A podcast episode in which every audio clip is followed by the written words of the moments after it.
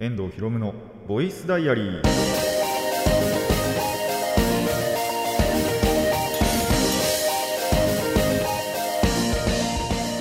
ラジオの前の皆さんこんにちは。遠藤博夢のボイスダイアリー。パーソナリティの遠藤博夢です。タイトルを直訳すると声の日記。僕の身の回りで起きたことを話したり時に何かしらの紹介をする雑談系の番組です。えー、ということでね、先週は、えー、緊急で失礼いたしました。まあ、またね、あのー、ちょっと休みがかぶらなかったということで、収録がちょっとできなかったんですけど、まあ、また今回からね、今回からっていうか、えー、普通にね、やって、今回は今回で、今週で、今週は今週で、えやっていこうと思います。まあ、またなんか今後もね、あのそうやって本当に緊急で会わなくなるってことはあると思いますので、まあ、そういう時はね、大体 X の方でつぶやいておりますので、えー、そちらも追っていただけたらなと思います。まあこれもねあのリアルタイムで追ってる方限定でな感じになってましてまああのアーカイブとかね余裕で残ってるんであのあ1週間空いてたんだな。あのオンタイムで追ってない人にとってはあのいや普通に更新されてるじゃんって思ってるかもしれないですけどあの1週間空いてるんですよ。そうこれ2週間ぶりの更新なんでね。まあ今までもあったことですがまあそういう感じのなんだなというのはえー、覚えておいてほしいなと思います。ということでね、えー、2週間経ったわけですが、なぜかわかんないけど、あのー、今日20度超えるらしいんですよ、気温が。おかしいなっていう そんなことある。12月っすよ、今。なのに20度超えるっていう、超えるは、超えるはしないのかなでも20度ちょうどぐらいになるって、天気予報では言ってて、はーってなりましたね そんなことあるって、12月なんだけどなーっていうそんなこともありつつね、本当に今、で、なんだっけ、僕は別にその、また聞きなんで、ささかじゃないんですけど、130年ぶりとからしいですね、その12月に20度ぐらいになるっていう気候が、なんか130年前にはどうやらあったらしいんですけど、そのそれの時ぶり以来、ん？その時以来ぶりらしいですね。なんて感じなんで、あのー、マジで気温上下本当にジェットコースターなんでね。皆さんあの服装選びだとかもう半袖でいいですからね。要は20度って。まあ僕普通に長袖着てますけど薄めの。長手着てますけど。あのー、その辺なんかもねちょっとシビアになっていくのかなと。思いますが。あのー、体調崩さないようにね服装選びだとか。まああとは普通にそれ以外の体調あの体調管理だとかっていうのも、えー、しっかりしていただけたらなと思います。ということで、えー、ラジオの方始めていきましょう。遠藤ひろむのボイスダイアリー。今回はこんな1ページです。遠藤ひろむのボイスボイスダイアリー。改めましてこんにちは。遠藤ひろむです、えー、前半はですねまたも映画の紹介をしていこうと思います。まあネタバレは一応回避しつつやっていこうとは思うんですが触れてしまったら申し訳ないので、えー、見ようと思っている方は、えー、スキップを推奨いたします、えー、今回紹介するのは「えー、鬼太郎誕生ゲゲゲの謎」ですね。まあこうやって聞くとわかるかもしれないんですけどあのゲゲゲの鬼太郎の映画なんですがなんて言えばいいのかな。鬼太郎実は本編ほとんど出てこないんですよ。その鬼太郎誕生なので鬼太郎が生まれるまあ本当に直前の話というかそれににあった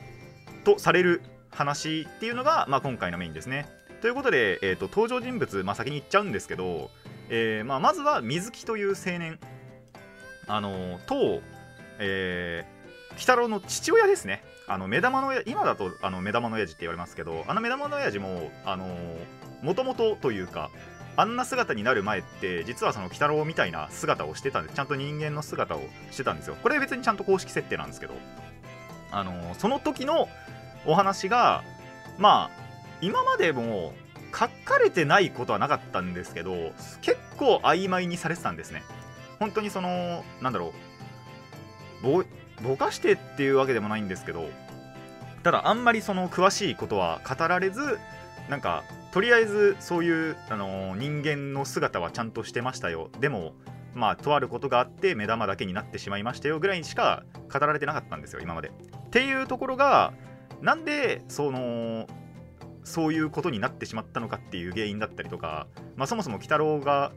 なんだろうどういう感じでなんだなんて言えばいいのかな。そうあのね生まれる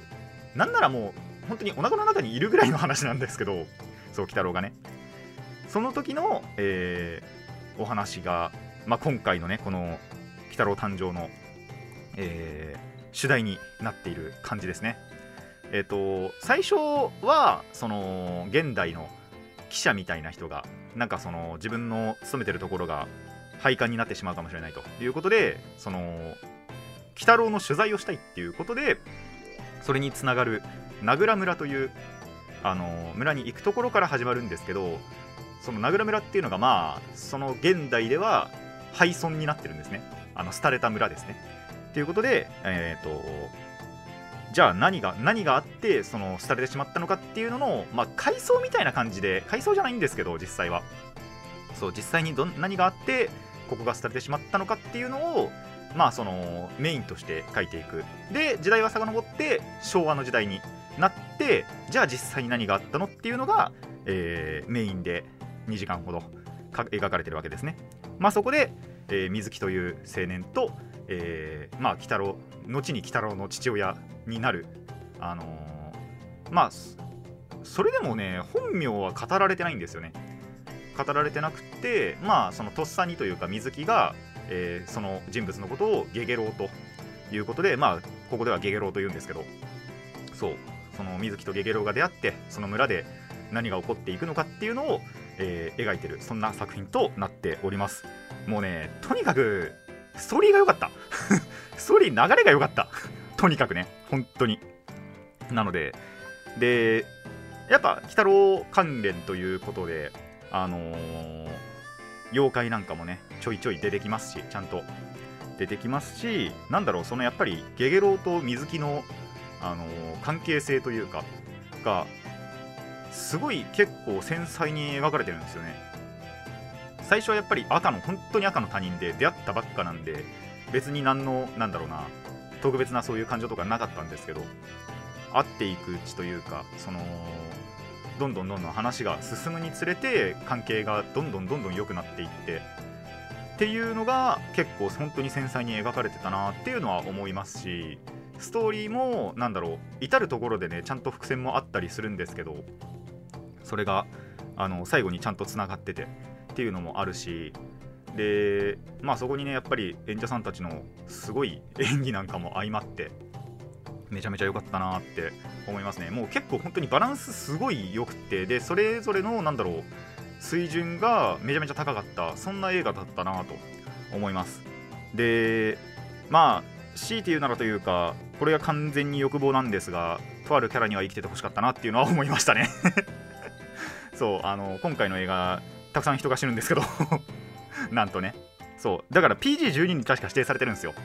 あのー、確か12だよ。15じゃなかったと思うんです。が R あれ15は R15 か。そう PG12 は確か指定されてて。あのー、要は小学生以下の、まあ、12歳以下はあのー、指導じゃないけど、あのそういう親からの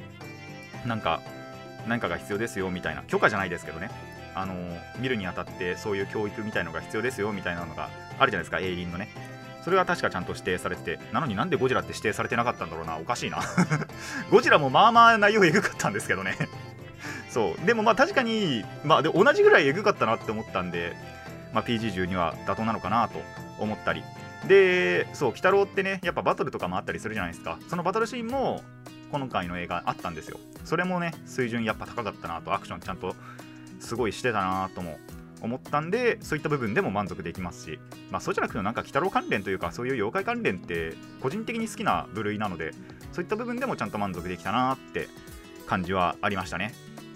でそれこそなんですけどその鬼太郎誕生まあ本当に鬼太郎が誕生するあの生まれる前の話っていうことなんでエピソ要はエピソード0みたいな感じなんですよ。なので鬼太郎を見たことがないっていう方でもあのこれを見てから鬼太郎を見るでもありなのかなとは思いますね。まあなんなら僕、鬼太郎その見てはいたんですけどもちろん。ただ詳しくどの時代の鬼太郎をどれほど見てたかっていうのはマジで覚えてないんですよ。第5期はね半分ぐらい見た記憶あるんですけど第6期ってそれこそほとんど見てなくて。3期も見てたかなちょっとあやふやなんですよねその辺も。っていうぐらい。そう鬼太郎あの好きなシリーズではあるんですけど好きなシリーズっていうか妖怪ものとして追いたいシリーズではあるとはいえ実はほとんど終えてなかった作品ではあるんですけどただ映画の内容を本当にね映画は映画で普通に楽しめたんであのー、まあ鬼太郎どっから触れたらいいか分かんないなそれこそ本当に1期から5期まであるしでそれぞれなんか経路やっぱり違うんですよね。なんでどれから見たらいいか。あそうそれプラスあれか墓場の鬼太郎とかもあるしそんなところも含めると本当にいっぱいあるんでそうどれから触れていいか分かんないっていう方はとりあえずこれ触れてて全然いいなと思いますね。あんまりその一応その声優さんとかが6期基準なのでその一応鬼太郎出てくるんですよ。その成長後その現代の鬼太郎ちゃんと出てくるんですけどがえっ、ー、と沢城さんだったりで目玉の親父が野沢さんだったりっていう感じでその第6期のキャストではあるんですけどただ本当に出てくるなんだろうな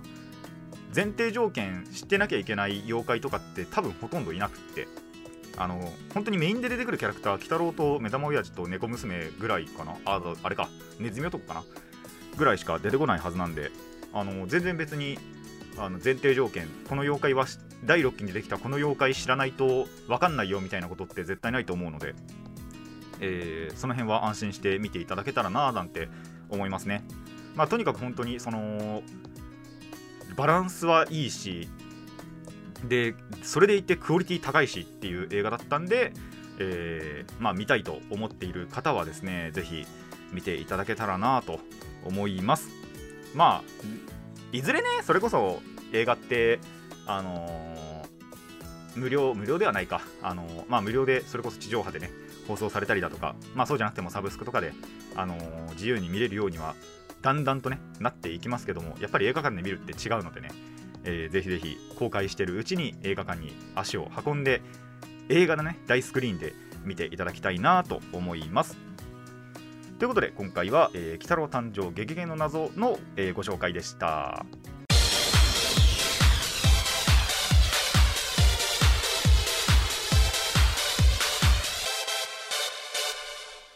遠藤ひろむのボイスダイアリー後半はねいつも通り雑談していこうと思います。話としては2つあってまあ最初はこ最初こっちからいこうかな。ちょっとね最近あったねクソイライラした話をちょっと1個するんですけども先にねそっちの話を あの消化してしまおうと思うんですけどあのー、皆さん電車はまず乗ります？まあこれに関してはね電車で通勤通学する方だったりまあ車で行くっていう方だったりまあなんなら歩いて行けるあの歩いてねあの通える範囲内っていう方もいろいろいると思うんですけどまあとりあえず今回は電車の中の話です。あのー、まあよくね電車でゴミポイ捨てされてるじゃないですか。まあ頻度そんなに高くねえなとは僕も思ってるんですけどあのー、でその中でもまあうるせえのが空き缶コロコロコロコロ転がるんすよあいつ。なんであのー、ま本当につい先日ねその帰りの電車だったと思うんですけどバイトからの。あのー、まあ空き缶がね転がってたわけですよ。そういう時皆さんどうします？その空き缶。あのー、まあリスナーさんによるかもしれないですけど9割10割放置すると思うんですよ多分。で放置するならいいんですよ。あの、結局まあ終点行ったらあの駅員さんがね回収したりは絶対すると思うんですけどあの本当にマジでイライラしたことが本当に1個あってまあその日も本当にその缶がコロコロコロコロ転がってたんです。でまあとある駅僕が降りる1個前の駅かな確かだったと思うんですけどそこで止まった時にまあその空き缶が僕の目の前の人かなの辺りに転がってってたんですよ。最終的にその位置でまあそのやっぱ電車が止まった時にその空き缶もその位置で止まったんです。でその目の前の人ちょうどやっぱ降りる時だったんで立ち上がってでその空き缶手に取ったんです。あのー、おなら捨てるんだなって思ったらその人何したかっていうとそれ立てたんですね。そうじゃねえだろって思って。それ持ったんだったらそのままさ捨てねえかって本当に思ったんですよね。確かに転がらなくなって音は鳴らなくなったけどそうじゃねえだろって話っすよ。あのマジでそうじゃねえだろっていう声が喉9割方9割方出てた。本当に。心の中では200デシベルだったんですけどマジでそりゃねえだろって思いましたね。あのー、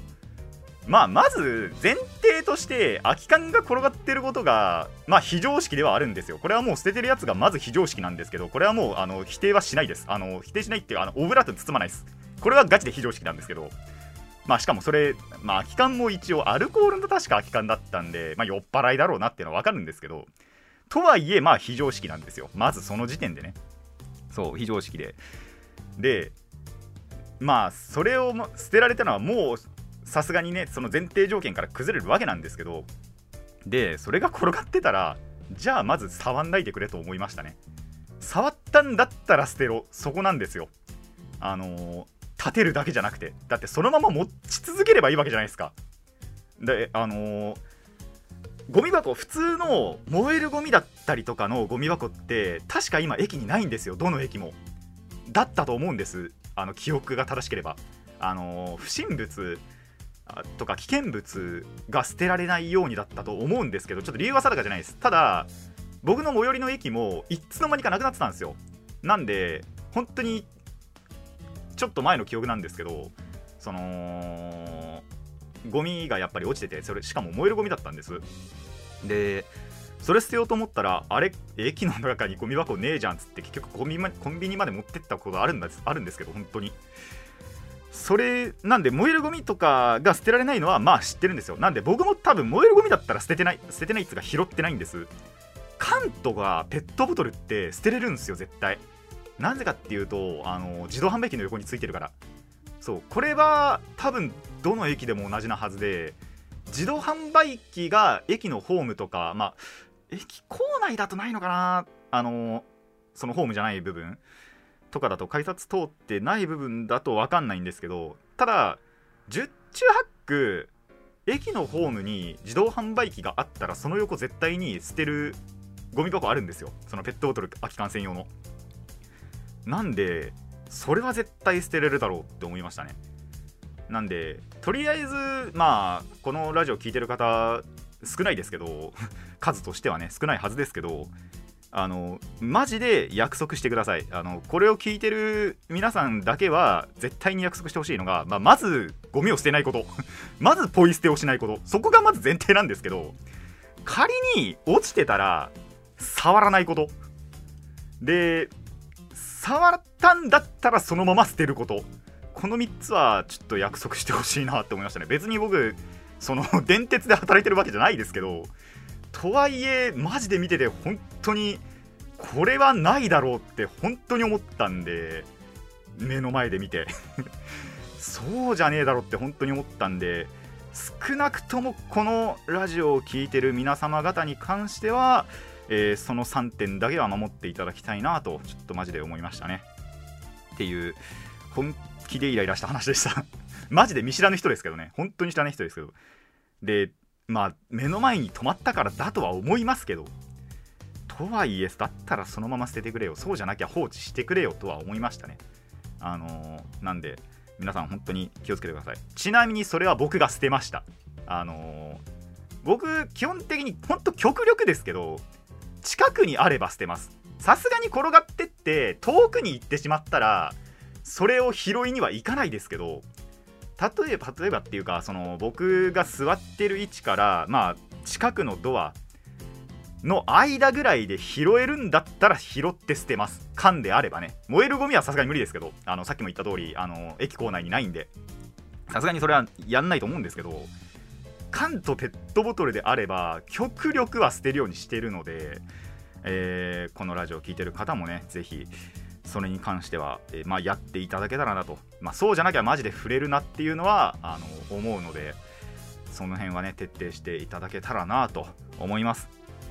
っていうネガティブな話から一転して、まあ、ポジティブな話に行きましょう。浄化しましょう。っていう話なんですけど、えー、まあそこでねあの明るい話になるっつっても結局カードゲームの話になっていくわけですよ。でもちょっとね嬉しかったことが1個あったんでまあその話をしてね、えー、浄化されて終わるかなって思うんですがあのー、まあいつも通りね友達誘ってカードゲームしてた時の話なんですけどちょっとねそのまあとあることがあって遊戯王をやりたかったんですよ。その日は珍しく。あんまり最近そんなにがっつりそのやりたいなって熱なかったんですけどちょっとその時は直前にねとあることがあってあのー、やりたくなっちゃって。っていうことでちょっと遊戯を誘ったり。まあ遊戯王の前にもいろいろバイスとかビクロスとかもやってたんですけどその日はなぜか調子めちゃめちゃ良かったんですよね。最近の中では比較的。負けたりもしたんですけど1回負けたかな。でもそれ以外はほとんど勝ってて。でなんなら遊戯王も勝ったんですよ。まあ勝った理由がプレミだったんですけど。そう。あのー、友達が最近使ってなかったんですけどめちゃめちゃ強いデッキがあって。まあ強すぎるがゆえにあんまり使えなかったんですよね。ただそれとちょっと別のところであの別の友達とそう対戦したことがあって同じで同じまあ軸は同じか。そう同じテーマのねやつと戦ってたんですけどその人まあ初心者だったんですよね。なんで、あのー、実際に使い慣れたやつとちょっと同じテーマで対戦してみたかったんですよ。でやってみたらまあボコボコにされるだろうなって思ってたんですけど意外にも何でかプレミしてて。っていうのもやっぱり使いあのー、最近使えてなかったから。だったんですよね。あの、強すぎて封印してたんで。そう封印してたらしくて。でもやっぱりその定期的に触っておかないとあのミスが多発するということで。てか判断のねあのミスもあったりっていうことであのなぜか勝てたんですよ。勝てると思ってなかったんですけど。そうなぜか勝っちゃって。そしたらね友達に火ついちゃって。ちょっと付き合わなきゃいけなくなってきたなっていう感じはあったんですけどまあ本当にそれ以外のゲームでもそれこそウィクロスとかバイスとかがなんか判断力とかも冴えてたしなんならバイスとウィクロスって割と運ゲーなんですね。ほぼほぼ。だいぶ運ゲーなんですけどその運も割と上振れてた方で。そうあのバイスは1回負けたかな？2回やって11だったか。だったんですけど。そうそれなんかがすごいよあの調子も良かったし、まあ、その後もちろん、あのー、マジックもやったんですけども。マジックも勝ったかな？マジックも勝ちましたね確か。だったりしたんで。まあマジックは運とかあんまりなかったのかな。本当にそのまあ運ちゃ運ですけど引きと判断とかもうあのー、どうしようもない程度のあの引きだったんで。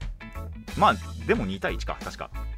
2 1で取ってるのかな。っていう感じで、あのー、その日一日はなぜかねすごいあのカードゲームの調子が良かったなっていうそんな一日があってまあまたね、あの、そうその日遊戯王なんかも1つのデッキしか試してなかったんでちょっと僕も別のデッキ最近触ってなかったんで触りてえなーなんて思いながら、あのー、またね友達誘って遊んでいきたいなと思ってますね。なんでまた、えー、カードゲームで楽しんでいこうと。そろそろまたななんか遊戯王の新しいデッキとかも組もうかなって多分前回も言ったんですけどね。金使っちゃったんだよな別のところで。っていうのがあるんで、えー、ちょっとね、先送りにはなってしまうんですが、でも、なんか楽しむためにいろいろやっていけたらなと思います。時間が余ったんでね、ちょっともう一個だけお話を増やしましょう。そう、今、即席でね、話せるなって思ったことが1個あったんで、えー、お話を1個するんですけど、いやこれ最後にしようかな。あのー、今、希望の力大人プリキュアということで、あの555と、えー、スプラッシュスターの面々が出ているアニメが NHK でやってるんですけど、それのエンディングテーマが、まあ、先日出たんですよ。でもう当日に買いに行こうっつって、まあ、近く職場の近くにあるのを知ってたんでアニメと行ってでそう休憩中にね行ったんです。で見つけたんですよその CD 見つけたんですけど買わなかったんですよ。なんでかっていうとでかかったんですね。たまにあるんですけどそうあの別のねプリキュアじゃない作品のところでもう経験あったんですけど中にはちゃんとそのちっちゃい CD が入ってるんですけど要はその CD ケースもうなんならケースじゃなくレコード版みたいなのに ちっちゃい CD が入ってるタイプのあのー、CD があってプリキュアのエンディングそれだったんですよ。いやマジかと思って。それマジで事前情報で知らなくってもうあの CD 買ってすぐあのー、飯食って戻ろうって思ったら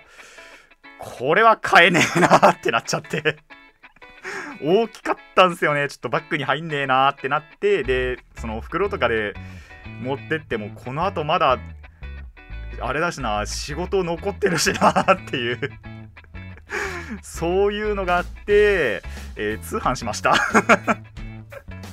そうあの、そういう時はもう通販の方がいいなと思って、あの、持ち歩くよりもね。っていうことで久々に、えー、通販をした。まあ本当にこれに関してはそう通常版を頼むと別にそれあの普通の CD サイズなんですよ。ただまあ初回版があるなら絶対初回版の方がいいでしょっつって 初回版をもう欲しかったんです。でけえなっつって。まあなんで、えー、通販をした。そんなお話でした。皆さんもねまあなかなかないとは思うんですけどそう。まあやっぱ稀ですよこういうことって。そう。中には CD ちっちゃい CD しか入ってないんですけどあのー、なぜかそのジャケットというかそれはレコード版のサイズっていうことってまあほんとごく稀にあるんであの商品の詳細とかにやっぱりそのジャケットのサイズみたいなのって書いてはあったと思うんです。確認するようなことでもないなって思ってたんで確認しなかったらあのそういうことになりかねないので、えー、そういうこともあるんだぞ。あの CD とかね買う人ああ今なかなかいないか。そう CD 買う時にはほんとごくまれにですけどこういうことあるんで、えー、皆さん気をつけてください。以上後半は雑談でした。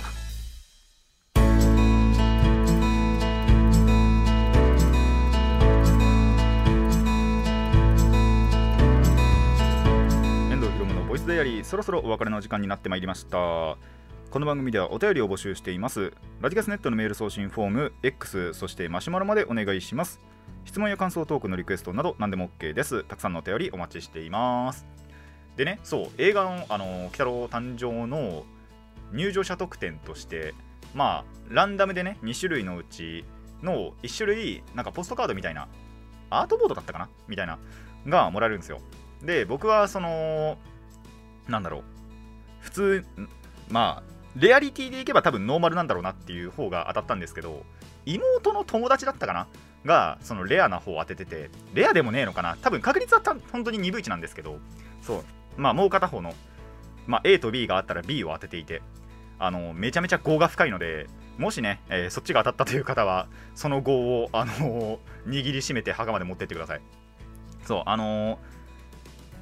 なんだっけなこの鬼太郎誕生を見に行くことを入村村に入るで入村って言ってあの見終わった人は墓あの墓入りっていうことを言うらしいんで僕もちょっと墓に入ってるんで。でその A を当てた方はまあ耐えなんですけど B に B を当ててしまった方はもうね墓入りどころじゃないんでメイド送りなんで。そうそれだけあのちなみに見せてもらったんですけど写真で。あこれは業が深いわってなったんで。だいぶ強めの幻覚が入ってるなっていう。公式が病気だったんで、そう、あのー、そぜひね、当ててみてほしいなと思います。多分、それ、そっちの B の方が当たった方は、この意味がわかると思います。ただね、妹が行った時にはもうそれなんか配布終了してたみたいな話してたんで、ちょっとわかんないんですけど まあ、あと劇場にも寄ったりするじゃないですか。なんでわかんないんですけど、そう、あの、幻覚強めのね、あの、B のイラストを当てた方は ぜひそれを持ってね、あの墓場まで行ってほしいなと思います。入村済みの方はね、あのー、まあ、もう一回入村したり、墓に入ったりしてみてください。という感じでね、えー、今回はここまでといたしましょう。遠藤ひろむのボイスダイアリー、ここまでのお相手は遠藤ひろむでした。次のページもお楽しみに。